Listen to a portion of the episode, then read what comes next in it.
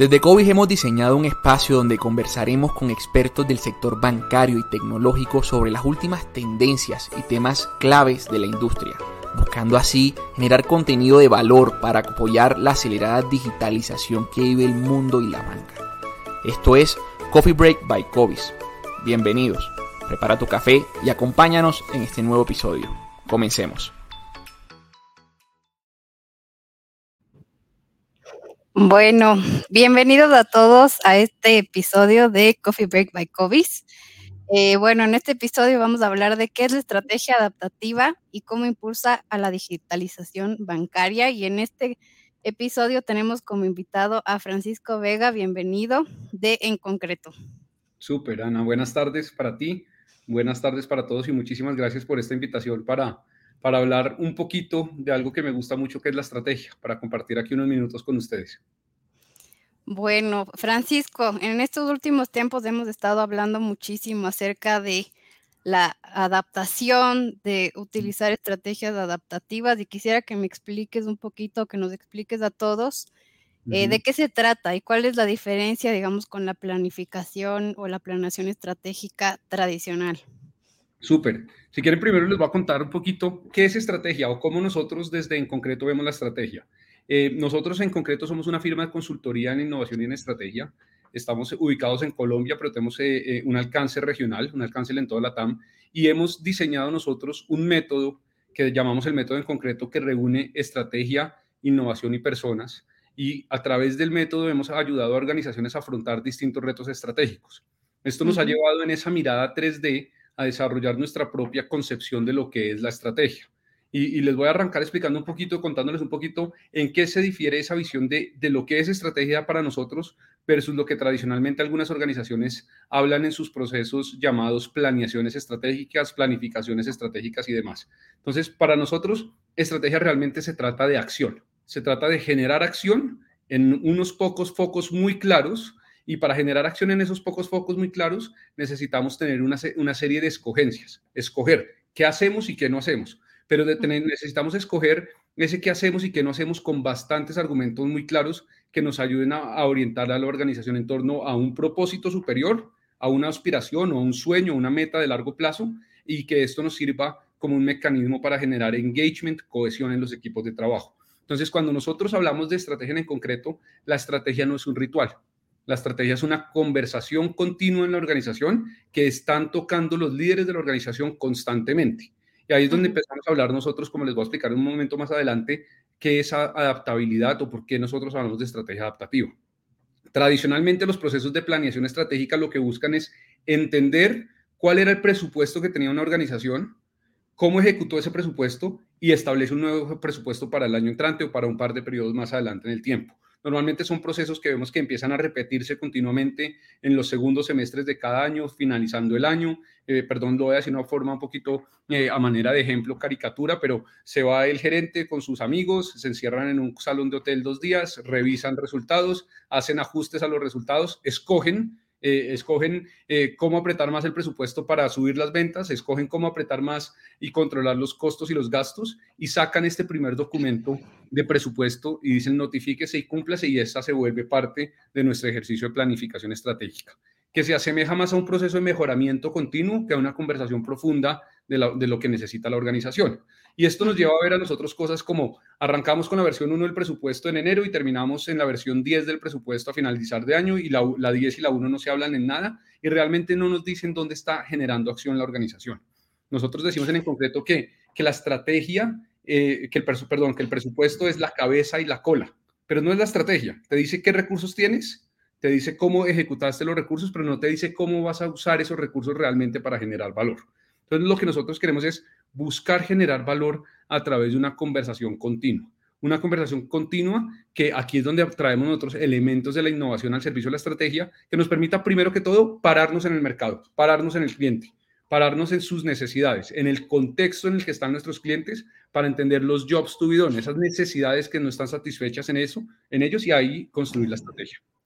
Francisco, explícame también un poco más, ¿por qué crees que ha ido cambiando este concepto de lo que venimos conversando, ¿no? De la planificación estratégica, de plantear presupuestos, no sé, anuales o trimestrales, a esta estrategia adaptativa. O sea, a mí me suena un poco que tiene que ver un poco con los cambios abruptos que venimos pasando después de la, de la pandemia y también con esta cultura diferente que, que hemos retomado o nos ha tocado retomar o subirnos a la ola de la innovación constante, ¿no? De la evaluación y la innovación constante. Entonces, quisiera que me expliques qué, qué es lo que en tu opinión crees que ha pasado eh, a partir de, estos, digamos, estos cambios y por qué nos hemos eh, visto eh, impulsados a cambiar la manera en la que tenemos que pensar y de acerca de la estrategia. Súper, mira, yo, yo lo que creo es que lo que nos ha pasado en el mundo en los últimos años con la pandemia es que aceleró muchos cambios que ya se venían dando de una manera natural. Eh, cada vez veíamos nosotros una mayor tendencia a la digitalización de las cosas, a, empezar a generar una mayor dependencia de algunas herramientas eh, digitales para nuestro día a día, pero cuando nos encerraron a todos en los distintos países, nos vimos todos enfrentados a la necesidad de satisfacer nuestras necesidades de una manera distinta. Y ahí es donde la digitalización se volvió mucho más importante, mucho más relevante y se aceleró su, su, su, adaptación o su usabilidad en las personas. Entonces, una de las primeras cosas que empieza a generar esa adaptabilidad o esa necesidad de adaptarse es los cambios frecuentes que tienen los mercados. Lo voy a decir más sencillo, los cambios frecuentes que tienen los consumidores en sus hábitos de consumo. Antes las personas comprábamos, por ejemplo, un electrodoméstico y el electrodoméstico nos duraba muchísimo tiempo. Antes comprábamos un celular, los Nokia, que en Colombia les decimos las flechas, yo no sé cómo les dirán en otros países, pero eran esos celulares que uno los cargaba una vez y duraba la pila una semana y se le caía 50 veces, nunca se caía la señal, nunca le pasaba nada y nosotros durábamos mucho tiempo con esos celulares. Ahora nosotros compramos un iPhone, vemos que al año entrante sale el nuevo iPhone o el año entrante sale el nuevo iPhone y somos mucho más rápidos en esos cambios. Entonces, la adaptabilidad en el momento en el que estamos nosotros, en el contexto en el que estamos, lo que ha invitado a las organizaciones es a entender al cliente, no entenderse ellos qué le pueden ofrecer a los clientes. Y para esto voy a dar un ejemplo con una planta.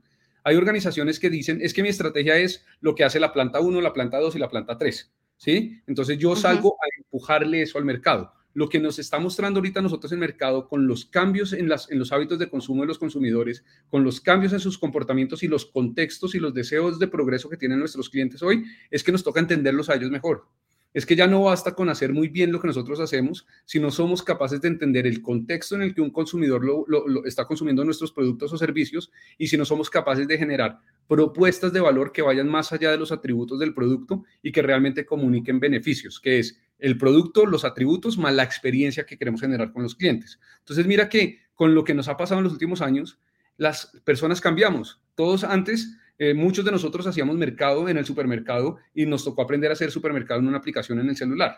Y le empezamos a coger confianza a la transacción que tenemos ahora con el celular. Había mucha gente que le daba miedo hacer una transacción en el celular porque decía, es que me van a robar los datos, es que no me va a llegar el pedido, es que muchísimas cosas, muchísimos mitos o paradigmas se rompieron y la gente se acostumbró a, a vivir una vida más digital en muy poco tiempo. Eso llevó a las organizaciones a transformarse también y adaptarse a este nuevo consumidor digital.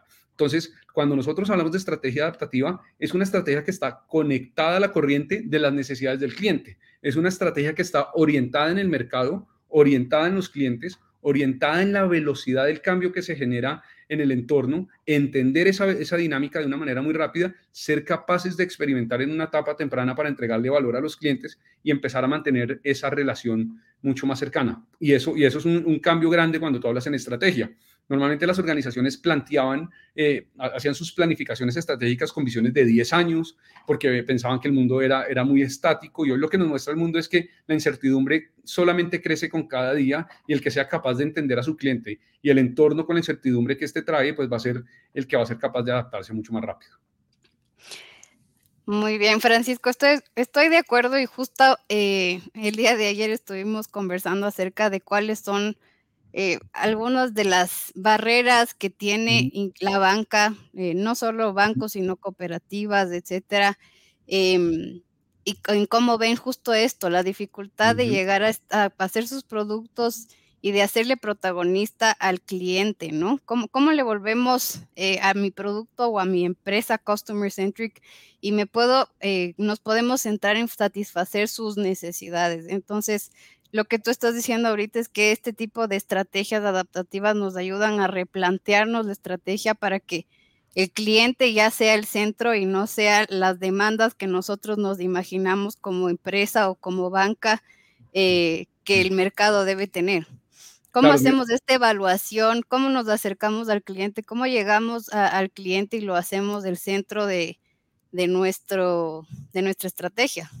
Mira, yo, yo creo que, el sector financiero, por no hablar únicamente de los bancos, eh, es uno de los, de los sectores más retados eh, eh, cuando hablamos nosotros de Customer Centricity porque tradicionalmente eh, eh, son sectores que en su posicionamiento que tienen en el relacionamiento con los clientes, pues eh, sobre todo en países latinoamericanos, el que tiene un banco es su banco para todo. Y el banco mío es el de mi cuenta de ahorros, donde me pagan mi salario, donde yo saco mi crédito para mi carro, donde yo saco mi crédito para mi casa. Y mi relación era muy cercana uno a uno con, con, los bancos. Entonces los bancos se veían en esa posición de, de, voy a llamarlo y me disculparán ustedes, cierta comodidad, pero empiezan a emerger nuevos jugadores, empiezan a emerger, nuevos paradigmas y empieza, empezamos a encontrar una alta satisfacción de muchos, muchos usuarios con el, con, el, sector, empezamos a encontrar nuevos jugadores que, que, que, amenazan el posicionamiento tradicional que tenían y lo que hace esto es empezar a invitar a las distintas organizaciones, llámese una startup, llámese una multinacional, llámese una pyme, a empezar a entender cuál es realmente su posicionamiento en el mercado. Entonces uno empieza a encontrar que se profundiza el ejercicio de la segmentación de los, de los clientes, se profundiza el entendimiento, en este caso como lo llamamos nosotros, de los jobs to be done de los clientes, de las necesidades puntuales en el contexto en el que están los clientes, y empiezan a aparecer productos financieros mucho más orientados a atender las necesidades de ciertos segmentos. Eso por una parte eh, eh, eh, es muy importante para entender ese customer centricity. no es lo mismo si yo soy una organización muy tradicional que atiendo, por ejemplo, los pagos pensionales a una población adulta mayor en mi país, que si yo soy un banco que me estoy posicionando como un banco digital. Entonces yo tengo que salir a entender cuál es mi cliente, cuál es el contexto en el que está mi cliente y cuáles son las necesidades que el cliente tiene en ese contexto. Eso es una de las primeras cosas. La necesidad de entender, segmentar con, mayor criterio a través de las necesidades de los clientes y empezar a entender cuál es mi posicionamiento. Ahora, ¿qué pasa también en este momento? Que la digitalización ha llevado a un desarrollo muy ágil de nuevos modelos que atienden necesidades financieras que antes, que antes se atendían tradicionalmente en una oficina. Entonces, hoy estamos viendo modelos que surgen en muchísimos países como los neobancos, como las fintechs, que entran a suplir unos espacios vacíos que estaba dejando de pronto la banca tradicional y que están empezando a despertar alarmas en los grandes jugadores. Entonces, esto, esto nuevamente lo que nos invita es, usted, si usted entiende muy bien su cliente, el contexto en el que él está y las necesidades que él tiene, usted va a empezar a encontrar esos nichos de mercado, esos segmentos muy específicos en donde usted puede desarrollar propuestas de valor ganadoras. Ahora, esto empieza a ponernos a nosotros también en, temas, hay unos temas de comunicación importante, hay unos temas de relacionamiento importante, hay unos temas de producto importante, en donde tenemos que empezar a romper paradigmas que están muy marcados en el sector, en donde muchos de los bancos dicen que su diferencial son los atributos del producto. Entonces algunos dicen, no, es que mis tasas son las tasas más competitivas de mercado, yo tengo la mayor capacidad de alcance por mi red de oficinas y eso, eso sí es cierto, pero eso se vuelve un atributo del producto y eso realmente no está conectado del todo con la experiencia que yo quiero que viva el cliente conmigo. Entonces cuando nosotros hablamos de segmentar de forma específica, de segmentar de forma clara a unas necesidades particulares, yo tengo que construir una propuesta de valor con una serie de beneficios que recojan, sí, obviamente, todos mis productos y sus atributos, pero que también estén apalancándose en esa experiencia que yo quiero que viva el cliente. Entonces ahí es donde aparecen, por ejemplo, nosotros vemos que ahora hay tarjetas de crédito que le dicen, póngale usted el nombre que quiera su tarjeta, ¿sí? Escoja el color de su tarjeta. Eso habrá, habrá, habrá mucho análisis atrás de ese tipo de decisiones que lo que buscan es generar una experiencia distinta en el cliente y un acercamiento distinto con el cliente. Hoy yo creo que, que no es suficiente en, en este mundo eh, eh a la velocidad que avanzan los temas de digitalización, eh, no, es, no es suficiente ser distintos en tecnología, porque la tecnología, simplemente si alguien compra una tecnología o desarrolla una tecnología mejor que la mía, pues ya me está igualando en estrategia. Hoy es, hay que amarrar muy bien todo este conocimiento de los datos, la información que yo soy capaz de capturar de mi cliente, con las necesidades que él tiene, con la tecnología que respalde para que yo tenga unas propuestas de valor que deberían ser únicas, distintivas y muy relevantes para mi segmento específico para empezar a, capturar eh, eh, estos segmentos de mercado. Hay un dicho muy famoso que dice que es mejor tener el 80% de un segmento que el 20% de un mercado, porque los mercados cambian y lo que hace que cambie un mercado es los movimientos al interior de los segmentos.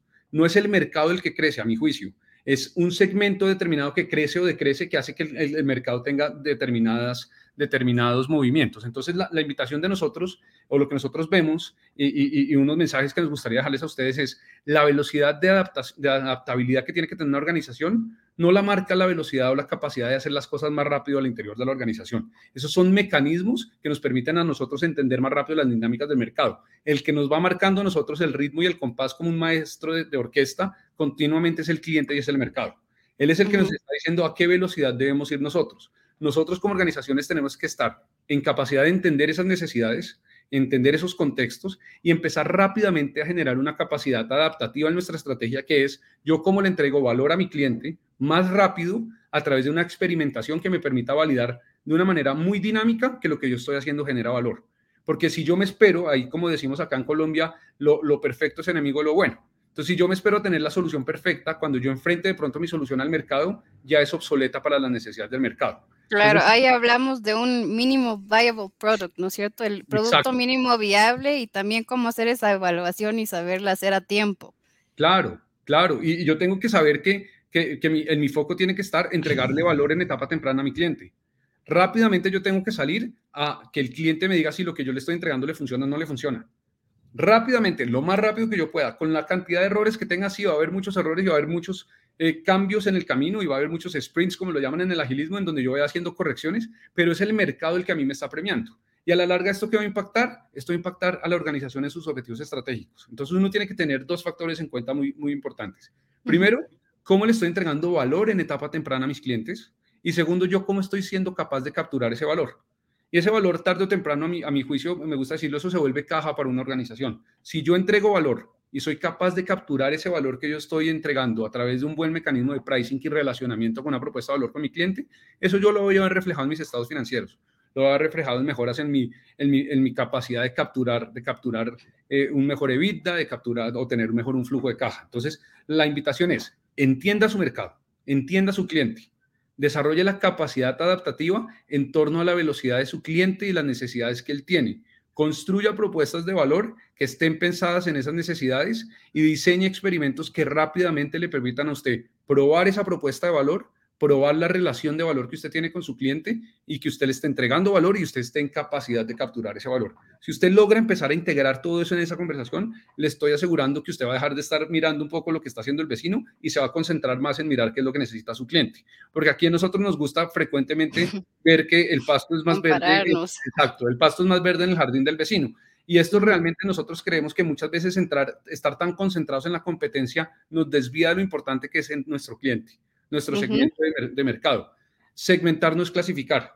Yo no puedo salir a decir que mi segmento de clientes son las mujeres entre 30 y 40 años con un nivel de ingresos de tanto dinero. No, porque eso es lo primero que va a hacer cualquiera en segmentación. Yo puedo salir a decir, mire, es que yo tengo un segmento de clientes mujeres que eh, tienen un deseo de progreso que es comprar su primera vivienda porque son madres solteras. Yo puedo sacar de pronto una propuesta de valor para atender esa necesidad muy puntual y tener una relación muy distinta a la que puede tener otro banco o otra, otra institución financiera de cualquier índole.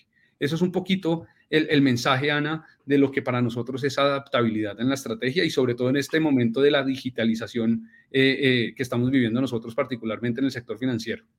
Muchas gracias por esos últimos puntos. Eh, me parece que resumió bastante bien lo que se quiere hacer con esto de la estrategia adaptativa. y bueno, ahora quisiéramos responder un par de preguntas. de, Tenemos una pregunta de Mary Vaca.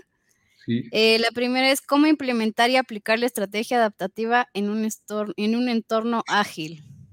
Buenísimo, mira, nosotros, nosotros eh, eh, creemos bastante en el agilismo, como te decía, nosotros en, en concreto en torno al método, cogemos muchas cosas de, de, muchas metodologías distintas y las en concretizamos bastante para ponerlas a servicio a nuestro cliente. Y lo primero es que creemos que en un entorno ágil lo que hay que hacer es empezar a generar o constituir estos squads de trabajo, estas células de trabajo con eh, un conocimiento multidisciplinario de la organización puesto al servicio del entendimiento de las necesidades del cliente. Entonces, cuando yo constituyo una célula de trabajo en agilismo, yo me tengo que asegurar que estoy eh, eh, tripulando esa célula con conocimiento diverso de la organización. Estoy trayendo gente de operaciones, de comercial, de finanzas, de tecnología, hasta de talento humano y empiezo a, a generar estos equipos multidisciplinarios para salir al mercado, para entender las necesidades en el contexto en el que están nuestros clientes y a partir de traer todo este entendimiento, poder empezar a diseñar esos experimentos para saber si las soluciones que estamos identificando funcionan o no. Entonces, no es solamente que yo tenga la capacidad de, generar el agilismo al interior de la organización, sino que yo ponga al agilismo al servicio de entender el contexto de mi, de mi cliente, las necesidades y construir las soluciones a partir de ese contexto y entregar valor rápido a esos clientes. Muchas gracias, Francisco. Otra pregunta de Mónica. ¿Cómo ejecutar y acelerar un proceso de planificación y evolución rentable? Bueno, bueno. Eh, la innovación a veces no suele ser tan rentable, ¿no? Y esto sí es algo que, todos nos ponemos bajo una gran pregunta. ¿Cómo, cómo logramos innovación y adaptación eh, y que sea rentable a la vez? Me encanta esa pregunta porque esa pregunta a mi juicio es, esa es la pregunta de, de cualquier gerente o cualquier CEO esto que me está diciendo que haga, ¿cómo lo hago rentable rápidamente? Y yo, lo que nosotros creemos en en concreto es que las organizaciones deben desarrollar una capacidad que nosotros denominamos el ambidiestrismo. Es esa capacidad de entender muy bien cómo exploto mi core hoy, cómo defiendo mi negocio core y cómo lo hago rentable para ganarme el derecho a crecer, pero a su vez cómo estoy en un futuro eh, eh, eh, buscando espacios donde yo pueda explorar, a su vez empezar a definir a través de esa exploración eventuales oportunidades diseñar eh, experimentos que me permitan validar la oportunidad y poco a poco ir escalando esas oportunidades en nuevos modelos de negocio emergentes para la organización. Y desarrollar esa capacidad de, pensar en el hoy y pensar en el mañana es, complejo. Es complejo y debería tener foros de discusión distintos al interior de la organización, porque si no lo que nos va a pasar es que muchas veces las organizaciones nos vamos a ver víctimas de la conversación o de las necesidades del día a día. Entonces, eh, Mónica, separen las conversaciones, lo que queremos en el crecimiento futuro con lo que queremos nosotros ahorita de explotar nuestro cuerpo de una manera sostenible y rentable que nos permita ganarnos ese derecho a crecer. Y déle a cada uno un espacio relevante en las conversaciones de la organización. Si quiere, tenga un equipo que está pensando en el futuro, que está ya pensando en el futuro de la organización y están pensando a traer eh, ganancias futuras. Buenísimo, gracias Francisco. La última pregunta de Kevin Isaza. ¿Cómo puedo medir el valor que estoy entregando a mi cliente y qué tan rápido lo estoy entregando? Buenísima, es otra, eh, otra muy buena pregunta porque aquí es donde empezamos nosotros a partir también estas conversaciones de estrategia con lo que nosotros llamamos la estrategia adaptativa. Entonces, nosotros tradicionalmente en la estrategia nos dejamos regir por grandes indicadores de procesos, los KPIs, los objetivos estratégicos y esta manta gigante de mediciones que hace la organización, en donde pues, podemos empezarnos a encontrar que cumplimos al 80% un indicador al año y tiene unos periodos de medición muy largos en el tiempo. Eh, hay una, hay, hay, una, eh, eh, una metodología muy utilizada ahorita por, por, muchas startups, por organizaciones muy tecnológicas, como por ejemplo el caso de Google, que se llaman los OKRs, objetivos, y, la, la, KR en español son resultados claves. Entonces lo que hace es que uno tiene muy claros los objetivos que quiere llegar a impactar en un periodo de tiempo, pero empieza a descomponer esos, esos objetivos en resultados claves de corto plazo y binarios. ¿Lo cumplo o no lo cumplo? Entonces yo estoy asegurándome que con estos, resultados, con estos resultados claves de corto plazo y al ser binarios, blanco-negro, sí o no, que yo estoy generando ese cumplimiento de lo que es el objetivo. Entonces, ¿qué me permite a mí esto, Kevin? Medirme mucho más rápido en las acciones que yo estoy haciendo y ver si están funcionando o no están funcionando. ¿Cómo mido yo el valor que le estoy entregando a mi cliente? Pues yo empezaré a tener también algunos objetivos más duros de negocio, que es cuál es el movimiento que yo estoy generando en un producto específico, que es el que yo estoy poniendo en el experimento con el desarrollo de la propuesta de valor. Puede ser, oiga, ¿cómo está mejorando mi colocación de tarjetas de crédito enfocadas en mujeres? Porque es una tarjeta de crédito que está acompañada por un plan de beneficios solamente para mujeres. Con esta propuesta de valor, pues yo puedo empezar a, medir rápidamente la tasa de colocación que tiene esa tarjeta eh, y puedo empezar a tener unos, unos KRs, resultados claves más amarrados a, eh, a estos objetivos también duros de negocio. Entonces, con eso lo que yo estoy haciendo es asegurándome que estoy entregando valor en etapa temprana, capturando ese valor en la organización, pero rápidamente me estoy midiendo en plazos muy cortos.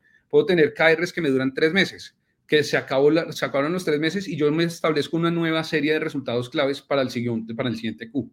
Entonces, periodos cortos de medición con mediciones muy claras de cumplimiento o no cumplimiento, eso nos va a empezar a medir que lo que estamos haciendo si esté conectado con lo que queremos lograr. Buenísimo, Francisco. De lo que entiendo también los OKR son no necesariamente ROI, o sea, no, no necesariamente retorno, puede ser algo muchísimo más eh, eh, relacionado con el producto y no necesariamente eso. ¿Nos podrías dar capaz un ejemplo de qué podría ser un OKR? Claro, mira, el, el, el, ROI casi que se puede volver el, gran objetivo.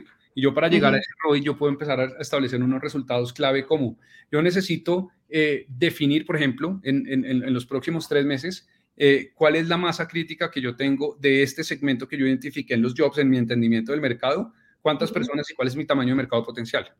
Y yo tengo que entender en ese mercado potencial qué número de tarjetas quiero salir a colocar y, y, las, y colocarlas en esos tres meses. Entonces yo me estoy acotando muchísimo en la acción y estoy midiendo una acción muy clara. Digo, yo necesito, yo, acuérdense que estamos partiendo del, principio que, que, yo salí a entender la necesidad del cliente y mapeé una necesidad particular de mi cliente y a partir de esa necesidad particular es que estoy construyendo hoy eh, mi propuesta de valor. Entonces, si mi propuesta de valor está enfocada, como les estaba el, caso de, de, mujeres que son madres de cabeza, eh, mujeres solteras, madres, madres de familia, eh, y yo quiero tener un producto para ellas, pues yo digo, oiga, yo ya segmenté este, esto, yo ya sé que hay una masa crítica de mujeres que tienen esa necesidad y yo tengo este, esta propuesta de valor que está, el producto que es la tarjeta de crédito, el crédito hipotecario, lo que yo quiera tener, con estos beneficios que le estoy entregando a las mujeres que pueden ir asociados a, necesidades como esto está acompañado por un sistema en donde tiene usted una niñera que va y le ayuda a cuidar a sus hijos por solamente tener el producto. Estoy hablando para ponerle el ejemplo a Kevin y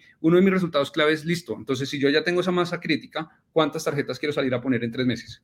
10 mil, listo. Voy a poner 10 mil tarjetas en estas personas, en estas mujeres con este perfil en, 10 meses, en tres meses. Y yo lo mido al final de esos tres meses. ¿Cuántas tarjetas puse? ¿Qué puedo ponerme yo un KR para el segundo momento? Listo. ¿Cuál es el nivel de usabilidad que tiene esa tarjeta de una mujer que la tiene hace ya que yo a las que yo ya le puse? Y en el, en el tercer Q yo puedo salir a medir qué cambios está generando en el comportamiento si yo le cambio alguno de los beneficios de la propuesta de valor. Y ahí estoy en un mecanismo continuamente de experimentación, que es lo que hacen muchas de las startups hoy, fortaleciendo mi propuesta de valor. Muchas gracias, Francisco. Bueno, ya estamos casi por terminar. Me gustaría que igual vuelvas a darnos unos tres tips de cómo eh, comenzar a utilizar estas estrategias adaptativas antes de cerrar, como para que nos, nos quedemos con estas tres ideas. Bueno, y, me, perdonarán el lenguaje, pero sale. el primer tip es no nos miremos el ombligo. Salgamos a entender al cliente, a entender sus necesidades, a entender cuál es el contexto que tienen nuestros clientes hoy. No nos fijemos también mucho en lo que está haciendo la competencia hasta que no tengamos claro qué es lo que hace nuestro cliente. Segundo tip, a partir de esas necesidades de nuestros clientes, como bien nos lo, hacían en la pregunta ahorita eh, Mary y Mónica, es cómo nosotros diseñamos equipos de trabajo al interior de nuestra organización con conocimiento multidisciplinario que sean capaces de desarrollar soluciones a las necesidades que identificamos de nuestros clientes. Tercer tip clave, salga a probar que su solución sí está entregando valor en etapa temprana a sus clientes. Salga a probar la solución muy rápido, experimente rápidamente y eh, tenga, tenga el coraje de saber que la va a embarrar, pero tenga también el coraje de saber que lo puede arreglar en el camino. Que de pronto la primera iteración no va a ser perfecta, pero voy a identificar muchísimo más rápido, de acuerdo a lo que está pasando en el mercado con mi cliente, cuáles son las necesidades que están surgiendo. Entonces yo me estoy centrando en el cliente. El cliente es el que manda. Y el cliente, cuando el cliente manda y yo lo, y yo lo atiendo bien y le brindo una buena solución, él me lo va a premiar a mí con caja. Buenísimo, muchas gracias Francisco y muchas gracias a todos los que nos acompañaron en este episodio del Coffee Break by Cobis. Recuerden que pueden, si no escucharon todo o lo quieren volver a escuchar, pueden hacerlo en nuestra, en nuestra página de YouTube, Cobis Corp, y también en nuestra, en nuestra página de Spotify. Muchas gracias a todos, una feliz tarde. Feliz tarde, gracias Francisco, gracias a todos por su tiempo. Vale, hasta luego.